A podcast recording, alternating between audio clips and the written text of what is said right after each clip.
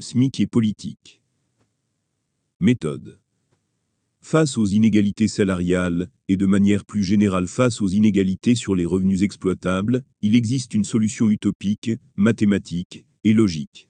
Cette solution consiste à limiter les revenus des acteurs politiques au revenu minimum, tant qu'un seul Français est dans un besoin financier réel pour sa vie heureuse dans un bonheur simple, hors aide sociale liberticide. Information. Les revenus minimums ne sont pas le salaire minimum. De nos jours, les revenus minimums sont de zéro, puisqu'il n'existe pas de revenu universel. Les aides sociales liberticides sont celles qui vous imposent vos libertés, avec pour exemple les sous populaires. Cela vaut aussi avec tout ce qui est donné pour faire oublier les pertes de libertés inéquitables.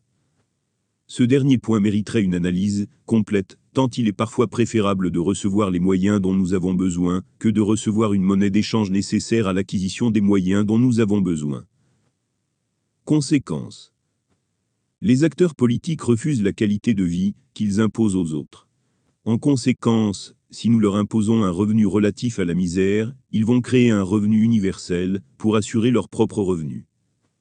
Le PIB ne permet pas d'augmenter les revenus exploitables à plus de 2300 euros exploitables tout en conservant les hauts salaires.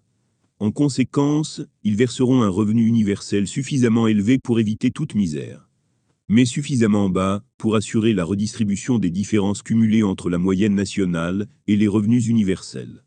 Le revenu exploitable est celui que l'individu peut dépenser. Tel que décrit à la fin de mon analyse sur l'emploi, dans un contexte sain, les charges sociales sont réduites, ce qui permet d'obtenir une moyenne plus haute. La valeur de 2300 euros est à vérifier dans mon analyse sur l'emploi et à recalculer avec des outils comptables plus expérimentés. Conclusion le revenu universel tend à favoriser les démarches personnelles et participe occasionnellement à l'oisiveté. Ceux qui veulent une vie simple et heureuse pourront profiter d'un revenu universel suffisant. Ceux qui en veulent plus pourront travailler. Tel qu'énoncé dans mon analyse sur l'emploi, l'oisiveté et les revenus universels ne vont pas de pair. L'oisiveté est le fruit de bien d'autres choses que celui de la liberté financière. La liberté financière est au contraire un besoin pour l'innovation. Cette mesure permettra aussi de faire face à l'arrivée des IA et au développement bénéfique de la robotisation. Je ne développe pas le sujet des IA qui pourtant le mériterait. Un sujet similaire sur la robotique se trouve dans la première partie de mon analyse sur l'emploi. Actuellement, il n'y a aucune intelligence dans les IA, hormis celle des développeurs. Intelligentes ou pas, elles vont mettre fin à de nombreux emplois et en faciliter d'autres. Tel que je le dis toujours, si la libération face au labeur a pour résultat la misère des individus libérés, alors la vérité est ailleurs, la faute est politique, la solution est politique. Politique dans le sens de la gestion, de la distribution et de la production des moyens, et non dans le sens des jeux de pouvoir, manipulation des mots, que l'on retrouve dans nos dictionnaires communs. Complément.